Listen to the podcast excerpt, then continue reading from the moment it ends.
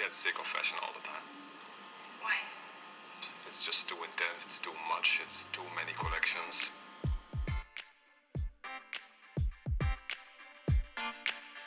Historia y moda es un recorrido por la historia de nuestra cultura, el arte, la economía, la política y los roles de género, teniendo la moda como hilo conductor. Este es un viaje para los curiosos, los apasionados, los detractores y todos los que quieran conocer el origen de los grandes sucesos y las pequeñas cosas que han tejido nuestra sociedad. Somos Diana y Ceci y te acompañaremos en este apasionante viaje. Bienvenido, comenzamos. Hola a todas y todos, gracias por acompañarnos en este nuestro episodio número 15.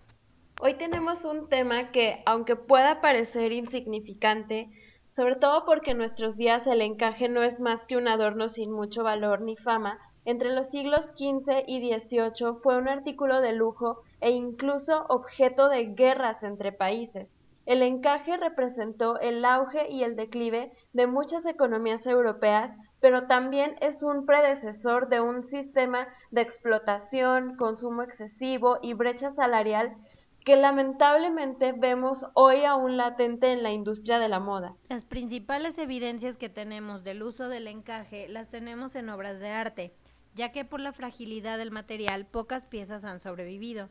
Pero como nos gusta mucho apoyarnos en el arte como material visual, ups, lo haremos otra vez en este episodio.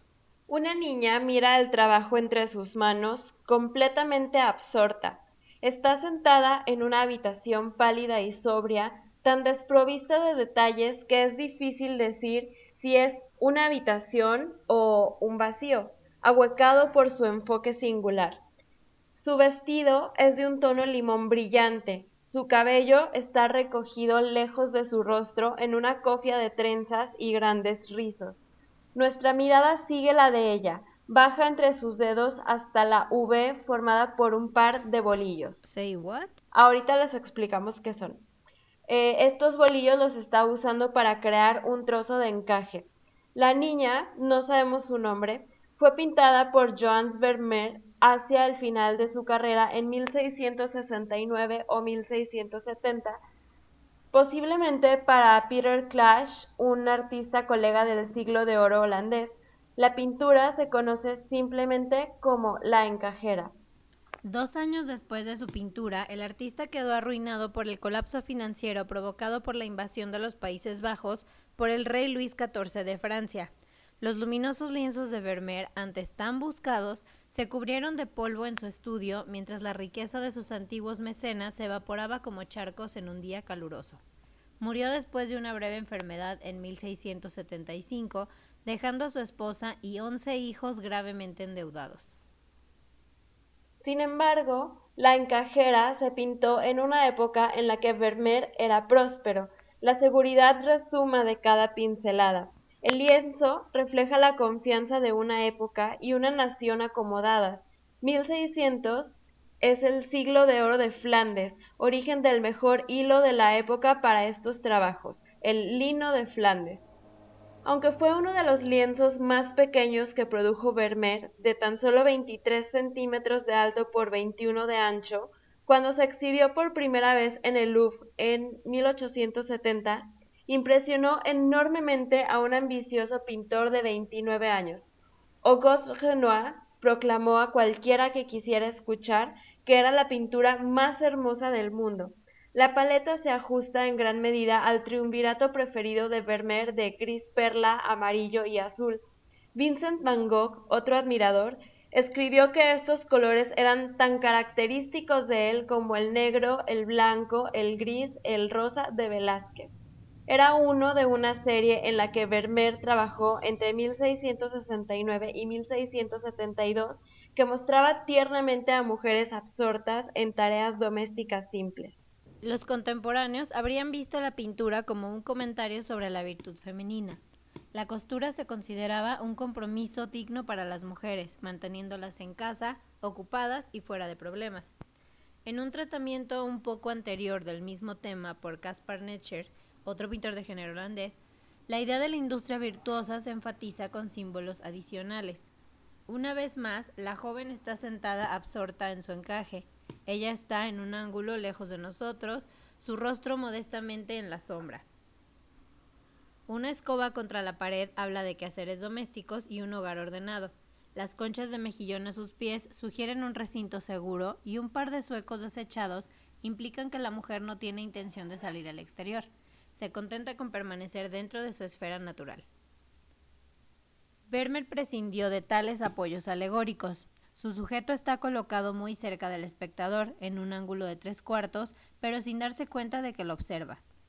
Hay varias profundidades de campo dentro de la pintura, que Vermeer manipula para llevarnos al término medio.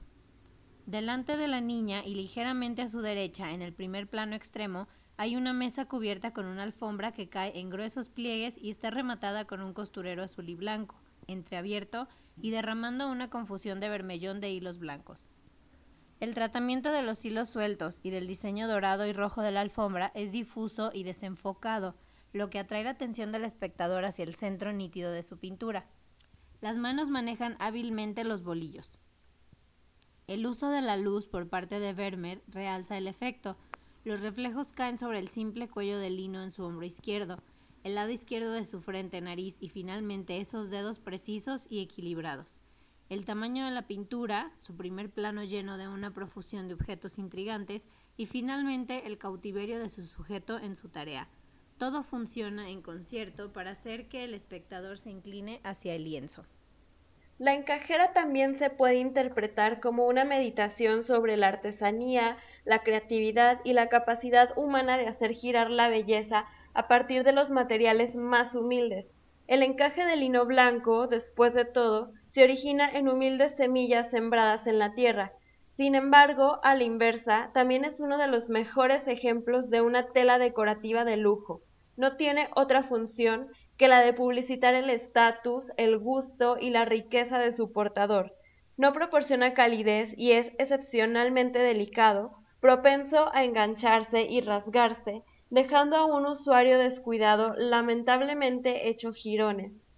Y sin embargo, durante este periodo, la sociedad europea, hombres y mujeres por igual, se consumieron por el deseo de esta frivolidad hasta el punto en que su falta provocaría comentarios.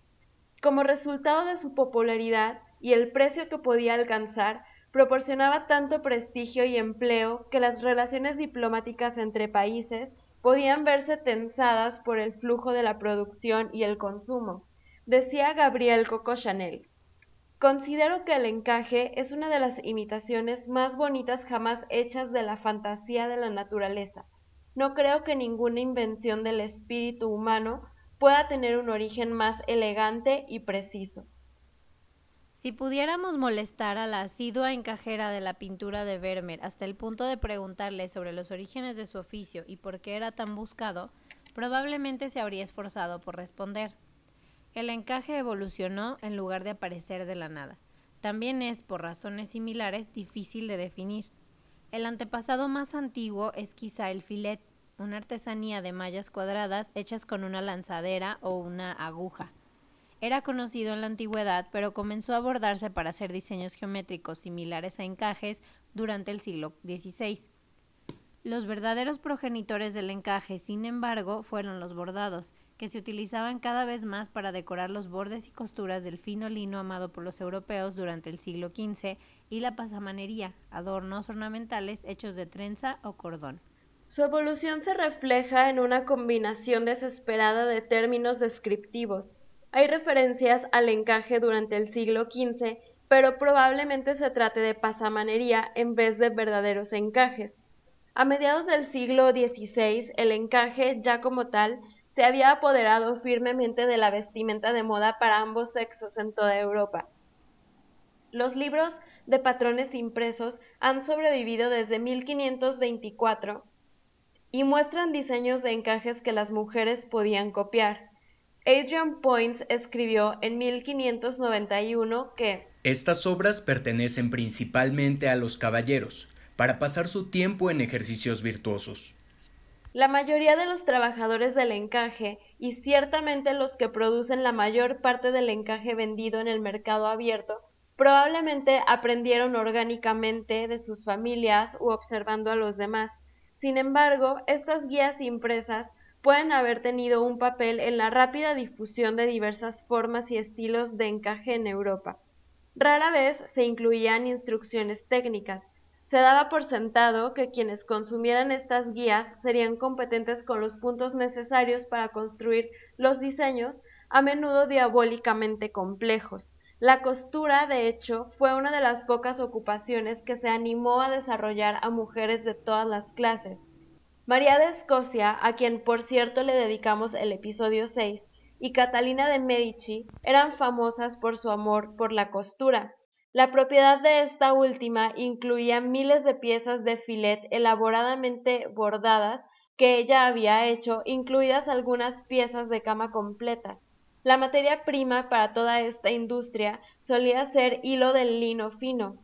Esto es lo que se utilizó para crear los encajes blancos nacarados que rodean el cuello y las muñecas en casi todos los retratos de los siglos XVI y XVII. También es la variedad con más probabilidades de sobrevivir en las colecciones, pero también se utilizaron otros materiales. El encaje negro hecho de seda en lugar de lino se puso muy de moda a mediados del siglo XVII mientras que con el encaje blanco el efecto deseado era un fuerte contraste visual entre el encaje y las telas circundantes. El encaje negro se usaba con mayor frecuencia con telas igualmente oscuras, lo que otorga una textura sutil que solo los ojos perspicaces pueden notar. Aunque se usó ampliamente en ropa interiores durante el siglo, el encaje negro a menudo se pasa por alto. En parte esto se debe a que es menos llamativo en el retrato, pero otra razón más prosaica es que ha sobrevivido muy poco para ser estudiado. El mordiente utilizado para fijar el tinte negro a la seda era ácido, haciéndola quebradiza y frágil, y en la mayoría de los casos acabó consumiéndola por completo. Otro tipo de encaje muy codiciado durante los siglos XVI y XVII fue el hecho con hilos o alambres de metal delgados que creaban mallas delicadas y decorativas. Estos se hicieron populares durante este periodo entre aquellos que querían hacer su consumo aún más notable. Cuando en 1577 el rey Enrique III de Francia intentó intimidar a los estados generales, que eran una asamblea legislativa formada por algunos de sus súbditos, acudió a una reunión vistiendo cuatro mil yardas de encaje dorado. El guardarropa de la reina Isabel I debió de estar rígido con el material, Compró mucho y lo usó generosamente. Una sola enagua tenía ocho metros de oro y plata grabados. Debido a que eran tan caros, los encajes de oro y plata eran amados por la realeza y la aristocracia más rica. En cambio, los que se encuentran más abajo en la escala social podrían arreglárselas con cosas hechas de cobre. Los contemporáneos moralistas, predispuestos contra todo encaje como símbolo de vanidad, estaban particularmente horrorizados por los encajes de metal. Al igual que con el encaje negro, relativamente pocos ejemplos sobreviven. Aunque generalmente eran demasiado preciosos para corroerse, estos encajes a menudo se fundían para que los metales pudieran reutilizarse. En Francia fueron prohibidos por completo en ciertos momentos, ya que el metal se necesitaba desesperadamente para hacer monedas. El encaje siempre fue un lujo desplegado para mostrar riqueza, gusto y rango. Su valor como significante de estatus social residía en su delicadeza, su manufactura y su costo. Era tan potente como símbolo de estatus que su uso estaba regulado por la ley para evitar que los plebeyos lo usaran para hacerse pasar por mejores rangos sociales. En Venecia, por ejemplo, a la población del gueto judío se le prohibió usar encajes blancos de aguja, encajes de oro y plata o encajes de bolillos más anchos que cuatro dedos. El lino era un cultivo difícil y lento de cultivar y procesar, hilar y tejer, sobre todo si el resultado final era de la mejor calidad, pues requería una gran habilidad. El encaje fue una continuación de la misma trayectoria del consumo de lujo. Construido a partir de kilómetros y kilómetros de hilo de lino perlado, tanto el diseño como la ejecución exigían una destreza consumada, previsión y una cantidad no pequeña de perspicacia matemática. En el cuadro de Vermeer solo se ven cinco bolillos, pero los encajes más complejos pueden requerir hasta 600. se necesitaba una planificación escrupulosa para asegurar que el número correcto de bolillos estuviera disponible durante la ejecución de un diseño. El efecto deseado era la ligereza. Inicialmente esto se logró a través del calado, una forma de bordado en el que el diseño en el lino se refuerza con puntadas de ojal y luego se cortan las áreas cerradas, o el deshilado, donde los hilos de trama se eliminan de la tela tejida y el resto se organiza en patrones y se decora con bordado. Muy pronto, sin embargo, se deseaba una mayor ligereza de la que cualquiera de estos dos métodos podría producir, por lo que los hábiles trabajadores de la costura en Flandes e Italia, el debate sobre el país de origen se ha desatado desde entonces, por cierto, comenzaron a abordar el problema desde la otra dirección, es decir, en lugar de quitar la tela, ya sea jalando hilos individuales o cortando secciones, tenía más sentido comenzar desde cero, construyendo un diseño puntada por puntada. En términos generales, hay dos formas de hacer encaje, con bolillos o con agujas. El primero tiene mucho más en común con la pasamanería, el tipo de adorno decorativo común en los uniformes militares formales, mientras que el segundo desciende directamente del bordado. Los encajes de bolillos se construyen tradicionalmente sobre un patrón que se sujeta con alfileres a una almohada lo suficientemente firme como para mantener el diseño tenso tal como fue creado. El diseño estaría marcado en el patrón por una serie de agujeros perforados que indican dónde deben colocarse las puntadas para crear el diseño. Los hilos, que se enrollan en pares de pequeños husillos de madera o bolillos, se trenzan, retuercen, anudan o tejen juntos sobre el patrón impreso. A medida que avanza el trabajo, se colocan alfileres en los orificios para mantener las puntadas en su lugar mientras se manipula la siguiente serie de hilos. Eventualmente estos pines se pueden quitar. Les vamos a dejar un video en nuestro Instagram para que vean el proceso y se entienda un poquito mejor. Los encajes de agujas, como su nombre indica, se fabrican con agujas en lugar de bolillos. Las encajeras también usaban patrones de pergamino, pero los diseños se dibujaban en vez de indicarse con agujeros. Los encajes de aguja están formados por filas de puntadas de ojal separadas que se colocan entre una estructura de contorno hecha de hilos más gruesos. El punto en área fue una variante italiana temprana del encaje de aguja y su nombre significa literalmente puntadas en el aire. Ambos tipos de encaje y las muchas variaciones que nacen de ellos respondían en gran medida a los caprichos de la moda y la demanda.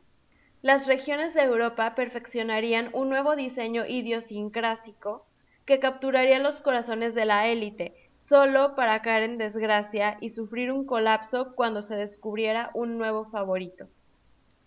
Durante los siglos XVI y XVII, los diseños se desviaron de lo geométrico e impersonal a lo voluptuoso y barroco. Los encajes podrían diseñarse y fabricarse para mostrar símbolos o palabras que tuvieran un significado especial para su propietario. Una colcha que data de 1588, por ejemplo, estaba decorada con una sirena peinando su largo cabello mientras miraba su reflejo en un espejo. Las palabras vertu patu, la virtud no lo es todo, están estampadas en él. Probablemente pertenecía a una cortesana. No importaba quién fuera el propietario, los puños, la ropa interior y el mobiliario de un material tan poco práctico indicaban riqueza. No solo había que comprarlo en primer lugar, sino que el encaje también tenía que ser mantenido y reemplazado. Esto implicaba mucho esmero en una época donde la limpieza y la grandeza eran virtudes disponibles solo para unos pocos por una suma considerable. La decencia en la Inglaterra georgiana, por ejemplo, exigía una camisa de lino limpia para cada día de la semana, lo que requería mucho esfuerzo y gastos. Durante los siglos XVI y XVII, el jabón fue un artículo de lujo. En la Europa continental se elaboraban jabones finos y costosos a partir de aceites vegetales. En Inglaterra, el más común se hacía con sebo o grasa de ternera extraída que también se usaba para las velas. Por lo tanto, el jabón estaba sujeto a fuertes impuestos para evitar que las velas de cebo se volvieran exorbitantes, por lo que mantener limpios los encajes era sumamente difícil. Los contemporáneos se dieron cuenta de la práctica inutilidad del encaje. Thomas Fuller, un escritor inglés del siglo XVII, lo llamó Un uso superfluo, porque no se esconde ni calienta. Pero aquellos que expresaron tales creencias generalmente continuaron usando encaje a pesar de todo.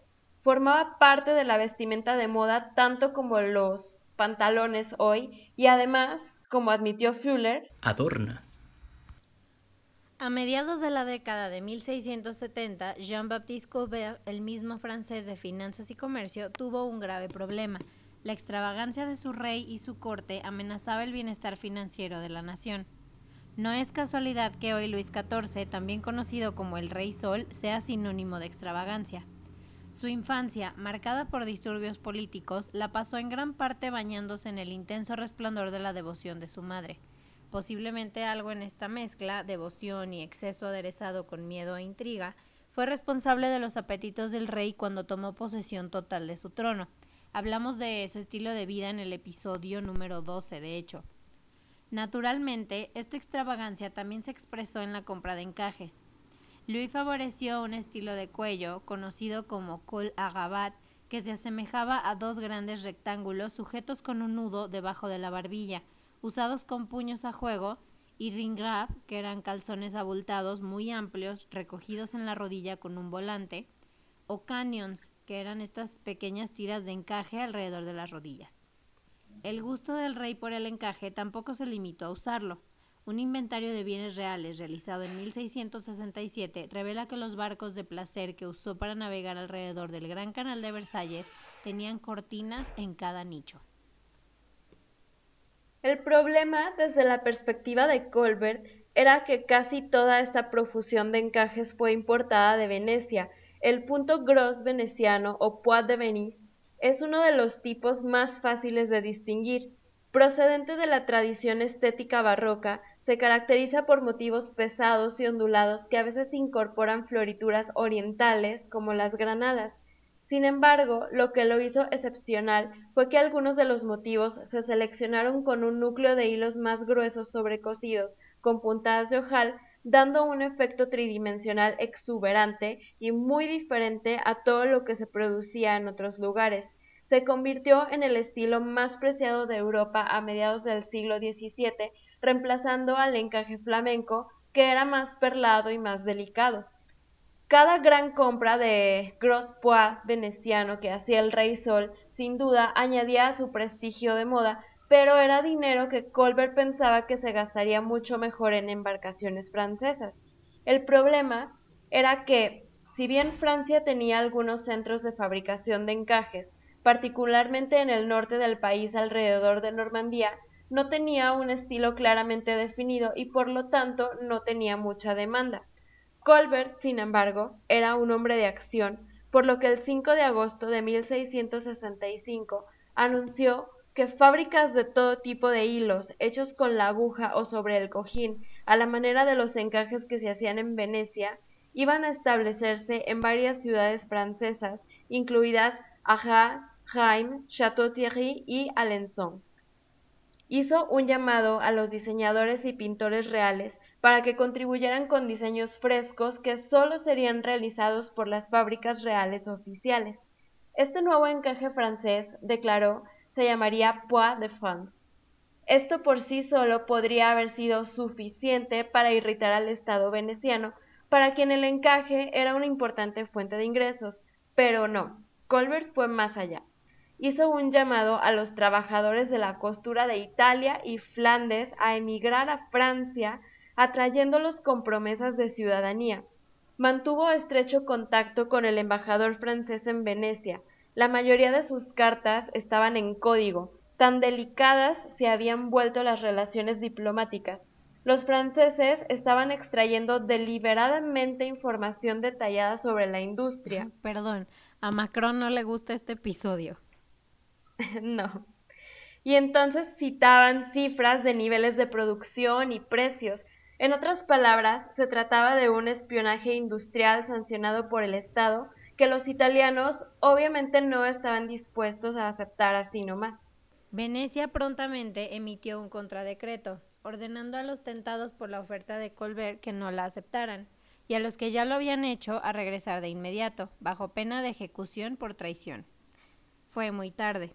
En pocos años, las encajeras francesas habían adquirido un estilo propio, más austero y regular que el punto gros veneciano y lleno de símbolos alusivos a Luis XIV, soles, girasoles, flores de lis y coronas. Siete años después de la proclamación de Colbert, el inventario de un comerciante especializado en encajes venecianos incluía encajes a la Colberta. Estos estaban entre los más caros de su stock. Estaba muy en sintonía con los gustos de la corte francesa y, en particular, con los del propio Louis. En un solo mes, en julio de 1666, el rey francés compró Poix de France por valor de 18.491 libras. Colbert, al contemplar el creciente peso de la Bolsa Nacional, debió de estar encantado. Las guerras del encaje entre Francia y Venecia a finales de la década de 1660 no fueron las únicas disputas internacionales provocadas por el encaje. En 1662 se reforzó una ley aprobada unas tres décadas antes que prohibía la venta en Inglaterra o la importación de cualquier encaje de hueso ajeno, calado, flecos, botones o bordados hechos de hilo, seda o cualquiera de ellos. Carlos II, que acababa de regresar de un exilio asolado por la pobreza en Europa, se negó a dejarse vencer por su propia prohibición y la circunnavegó al conceder una licencia a un solo comerciante, el suyo, claro, para importar el tan codiciado encaje veneciano. El comerciante respondió al favor real cobrando a su cliente grandes sumas a partir de entonces. Un solo billete del 2 de julio de 1668 muestra que al rey se le cobraron 80 libras, 8 chelines y un centavo por encaje, que incluía algunos fanpont de Venise a 32 chelines por yarda. Regiones y ciudades productoras de encajes en Italia, Países Bajos y Francia compitieron entre sí para crear nuevos diseños. Esto actuó como un motor impulsando cambios en la moda, el expertise y la innovación, pero también provocó un lienzo para las ideas culturales, políticas y nacionalistas. Durante la primera parte del siglo XVII, por ejemplo, las ciudades de Flandes se contaban entre las más prósperas de Europa gracias a la fundación de su Compañía de las Indias Orientales en 1602. El encaje flamenco que estaba particularmente de moda en esta época, estaba lleno de motivos naturalistas de flores como claveles, narcisos y tulipanes, flores que tenían un significado especial en la cultura holandesa, mientras que los encajes franceses tenían más probabilidades de contener motivos que hicieran referencia al rey sol. Las gorgueras de encaje más grandes, que se hinchaban alrededor de la cara como halos, eran perfectas para exhibir encajes particularmente intricados. Hacia la mitad de 1500 se había descubierto el almidón como sustancia para hacer rígidas las telas. Se usaba el agua con la que se cosían las telas y se usaba luego para lavarlas. También el encaje se lavaba. Para secarlo se doblaba como acordeón y entre cada pliegue se ponía una pieza de metal muy caliente en forma de cono que hacía que al secarse el tejido quedara con esa forma cónica. Luego, entre un pliegue y otro, se ponían pequeños alfileres para mantenerlos juntos. Para hacer una gorguera de este tipo se requerían varios meses y aproximadamente 23 metros de encaje. Este proceso previo se hacía en lavanderías especializadas en dar forma y secar gorgueras y puños. Luego se guardaban en cajas con el nombre de cada tintorería y se entregaba a domicilio. Para lucirlas de la mejor manera y evitar que se cayeran por su propio peso, se hicieron armazones de alambre para sostenerlas. Para estas gorgueras se requería tanto encaje que ya no se podía suministrar de manera consistente por las propias damas de la casa. La gorguera quedaba rígida de forma permanente, como las camisas con el almidón, por lo que las gorgueras se usaban solo en situaciones muy especiales. Una gorguera se usaba cuatro o cinco veces y luego se enviaba a la tintorería para volverla a procesar desde el principio. Estas piezas además eran siempre parte de un set con los puños. En las últimas décadas del siglo XVI, el encaje se había convertido en una mercancía, comerciado, comprado y vendido por merceristas, que lo obtenían de talleres, conventos y orfanatos, y comerciantes que comerciaban internacionalmente. Las encajeras francesas tuvieron que agradecerle a Colbert cuando Poix de France se convirtió en el apogeo de la moda europea. Sin embargo, y desafortunadamente para ellas, los incentivos que Colbert había usado para atraerlo y alentarlo fueron eliminados. El edicto de Fontainebleau de 1685 anuló las protecciones religiosas que los protestantes hugonotes habían disfrutado en Francia desde hacía casi 100 años antes. Dado que los hugonotes habían jugado tradicionalmente un papel vital en la industria, fue un golpe devastador cuanto tantos abandonaron el país, llevándose sus habilidades con ellos. Solo en Normandía el número de encajeras se redujo a la mitad. Otros países se enfrentaron a diferentes problemas. La industria italiana del encaje, particularmente en Venecia, se vio reforzada por su dependencia de mecenas adineradas y los ágiles dedos de las monjas encajeras de los conventos italianos, cuyos precios eran relativamente bajos ya que no tenían casas que administrar ni familias que cuidar. En Flandes, la misma crisis financiera que derribó las fortunas de Vermeer resultó en profundas penurias incluso para las encajeras flamencas más hábiles. El trabajo de encajera era un trabajo hecho por mujeres pobres que recibían muy poco dinero por estos trabajos. En 1593, la Cámara de los Comunes interrogó a Sir John Fortescue, el canciller de Hacienda inglés, sobre los gastos de la reina Isabel I. En cuanto a su ropa, dijo, es real y principesca lo que parece su vocación, pero no es suntuosa ni excesiva. Aunque durante los siglos transcurridos desde su reinado, la profundidad y la riqueza del vestuario de Isabel se ha hecho notoria. De hecho, estuvo en la línea de sus casi contemporáneas como María Tudor, Catalina de Aragón y Cristina de Lorena.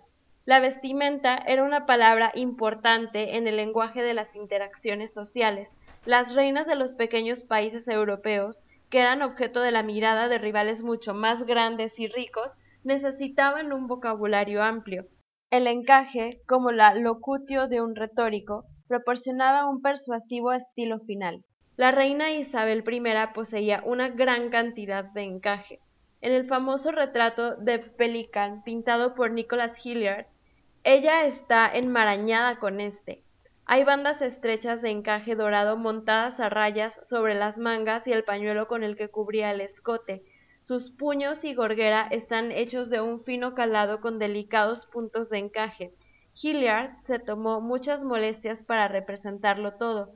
Cuando se le ve con una luz rasante, está claro que espesó especialmente la pintura blanca que usó para hacer el encaje de modo que esté ligeramente elevado como las venas en el dorso de una hoja. Su gran rival, María Reina de Escocia, subió a la guillotina en 1579 vistiendo encaje de bolillos de lino blanco. Dos décadas antes, Sir Thomas Wyatt, otro traidor a la corona, fue decapitado vistiendo un sombrero de terciopelo con anchos encajes de hueso. Mientras que el conde de Cinq-Mars, líder de la moda francesa, Dejó más de 300 pares de calzas para botas con encajes cuando fue decapitado en 1642. La sensibilidad de los contemporáneos a los matices del encaje puede juzgarse probablemente por la disputa que se desarrolló entre el artista Diego Velázquez y una joven noble de Zaragoza. Ella se negó a aceptar el retrato terminado porque dijo que el artista no había representado adecuadamente la calidad del encaje de su cuello. El Caballero Sonriente de Franz Hals es una pintura curiosa en muchas formas. Representa a un hombre que no es un caballero ni de hecho sonríe. Su bigote se riza irreprimiblemente hacia arriba, siguiendo las líneas completas de sus mejillas.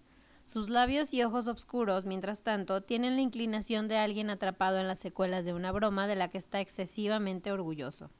Tampoco es su ingenio lo único que agrada a este joven. Su ropa, desde su gran sombrero negro hasta su gorguera espumosa y el jubón ricamente bordado cortada sobre la parte superior de los brazos para mostrar el fino lino debajo, su riqueza, su estatus y no poca vanidad pero estaba lejos de ser el único hombre de su época orgulloso de su estilo de vestir. De hecho, a pesar de las connotaciones femeninas que tiene el encaje ahora, durante gran parte de este periodo fue usado mucho más por los hombres. Durante los últimos años del siglo XVI y el XVII, los hombres solían llevar encaje en el cuello y en las muñecas. De hecho, la ropa masculina, sobre todo a mediados del siglo XVII, ofrecía muchas más oportunidades de exhibición. Por ejemplo, estaba de moda el uso de cuellos de encaje sobre las armaduras. El efecto del delicado lino extendido sobre el reluciente metal remachado, que se puede ver en algunos retratos de Van Dyck de la época, debe haber sido muy llamativo. Una vez que los holanes desaparecieron de los cuellos de moda, los hombres comenzaron a usar cuellos planos excepcionalmente grandes de delicados encajes de aguja. El encaje también podía asomarse desde la parte superior de las botas, las costuras de los pantalones y los abrigos o jubones e incluso en pequeños volantes alrededor de la rodilla. La influencia masculina sobre el encaje se extendió a los motivos que contenía.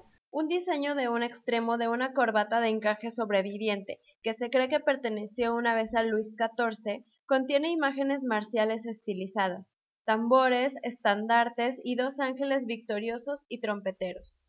El rey Jacobo I de Inglaterra y Escocia era aún más extravagante sartorialmente que su predecesora femenina, o sea Isabel. Si bien los gastos de vestuario durante los últimos cuatro años del reinado de la reina Isabel fueron de 9.535 libras esterlinas, durante solo los primeros cinco años del suyo, Jacobo I gastó 36.377 libras esterlinas al año, Gran parte de esto se incurrió en encaje. A primera vista, la historia del encaje es una historia de lujo, pero por supuesto siempre hay otro lado que considerar.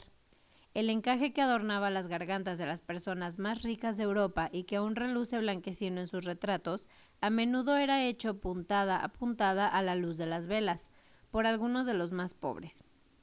En algunos casos, la costura podría funcionar como un salvavidas financiero. El primero de septiembre de 1529, la ciudad de Ámsterdam decretó que todas las niñas pobres, viejas o jóvenes que no pueden hacer ningún encaje o ganarse la vida, debían reunirse todas las mañanas antes de las seis en punto y aprender de forma gratuita hilados y demás trabajos manuales. A lo largo de este periodo, aunque el gran descubrimiento del Nuevo Mundo y la explotación de nuevas rutas comerciales arrasó en gran medida en riqueza en las arcas del Viejo Mundo, la brecha entre ricos y pobres se ensanchó, y aunque los ricos estaban dispuestos a pagar grandes sumas por el encaje, como hemos visto, este dinero se negó obstinadamente a llegar a quienes lo hicieron.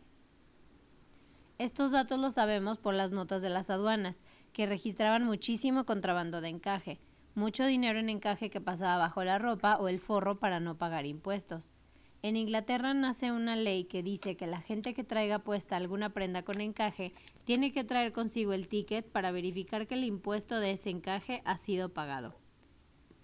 Parte de la razón de esta brecha fue que las encajeras, que eran mayoritariamente mujeres, no formaban corporaciones ni gremios.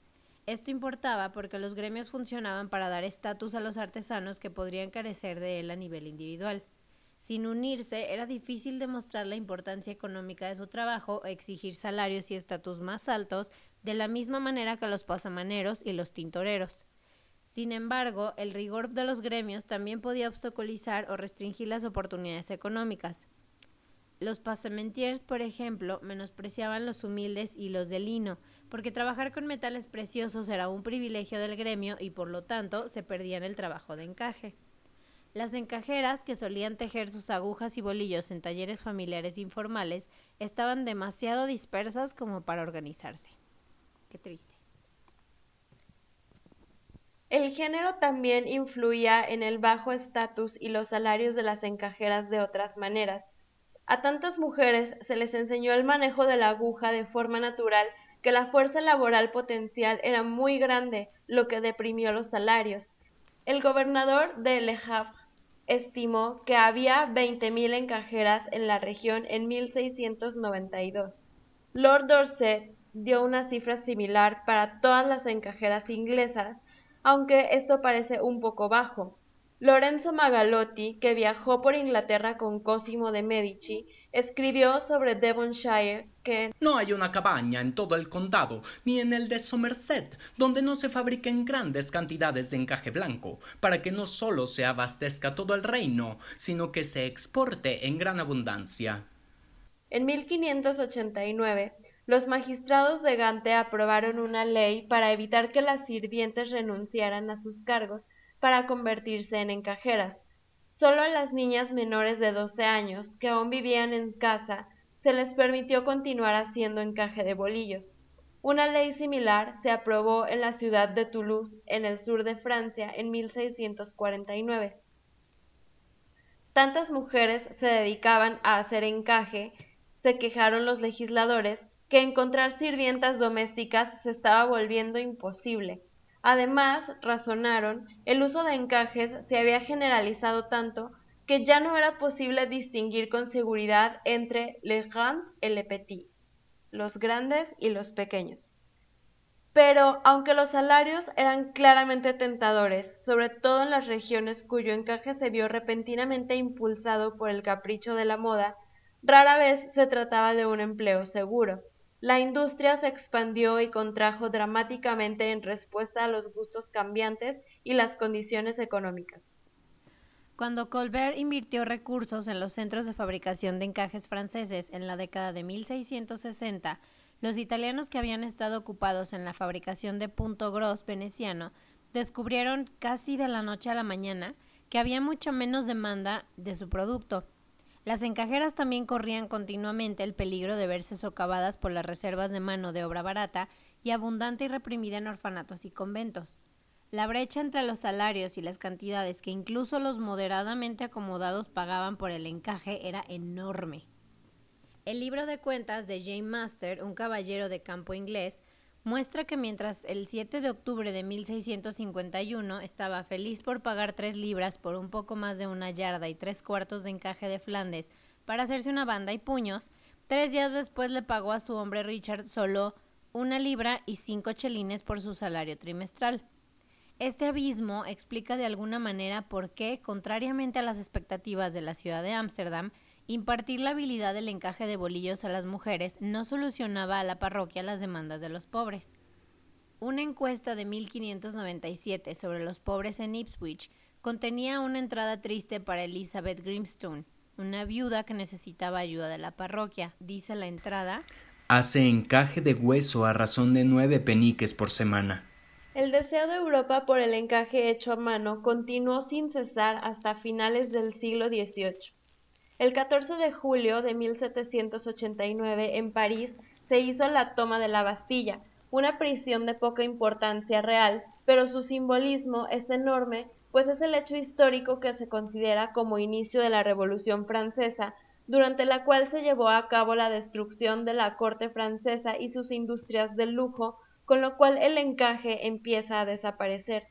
El establecimiento del régimen republicano en 1792 abolió los privilegios de casta imperantes desde la Edad Media. Con la caída del máximo exponente de esta estructura feudal, el rey, desaparecen derechos arbitrarios como el contundente peso político de los nobles sobre el resto de la población. O sea, a todos los encaje lovers de los que hemos estado hablando se los llevó la revolución hmm. y tuvieron que mezclarse con la chusma, dirían ellos. El encaje entonces se proclamó out porque era símbolo de nobleza. Las encajeras eran consideradas protegidas de la realeza y después de que Madame María Antonieta fuera guillotinada en 1793, las encajeras de Chantilly fueron asesinadas. En este punto cesó la producción.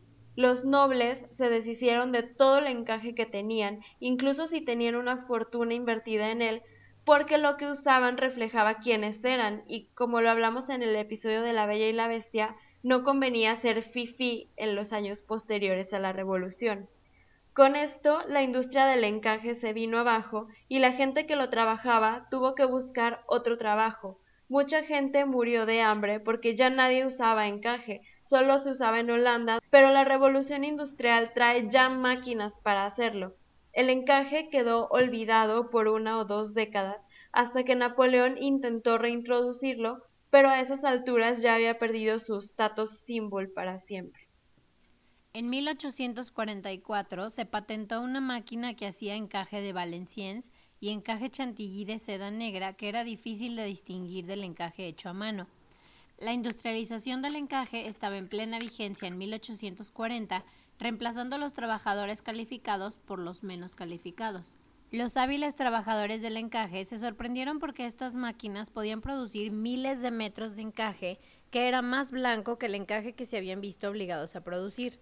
No hubo industria que resintiera más la caída del uso de mano de obra calificada como la del encaje.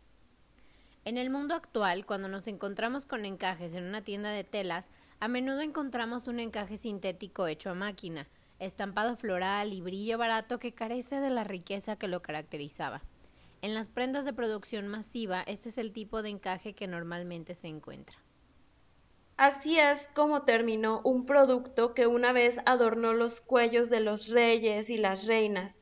Así que si alguna vez se encuentran con alguna pieza de encaje hecha a mano, esperamos que este episodio les ayude a valorarlo, apreciarlo y, sentirse como los más caros.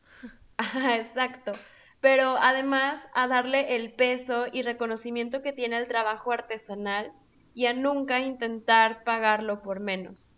Gracias por escucharnos, déjenos sus comentarios en nuestro Instagram, historia y moda-bajo, y acompáñenos la próxima semana. Chao.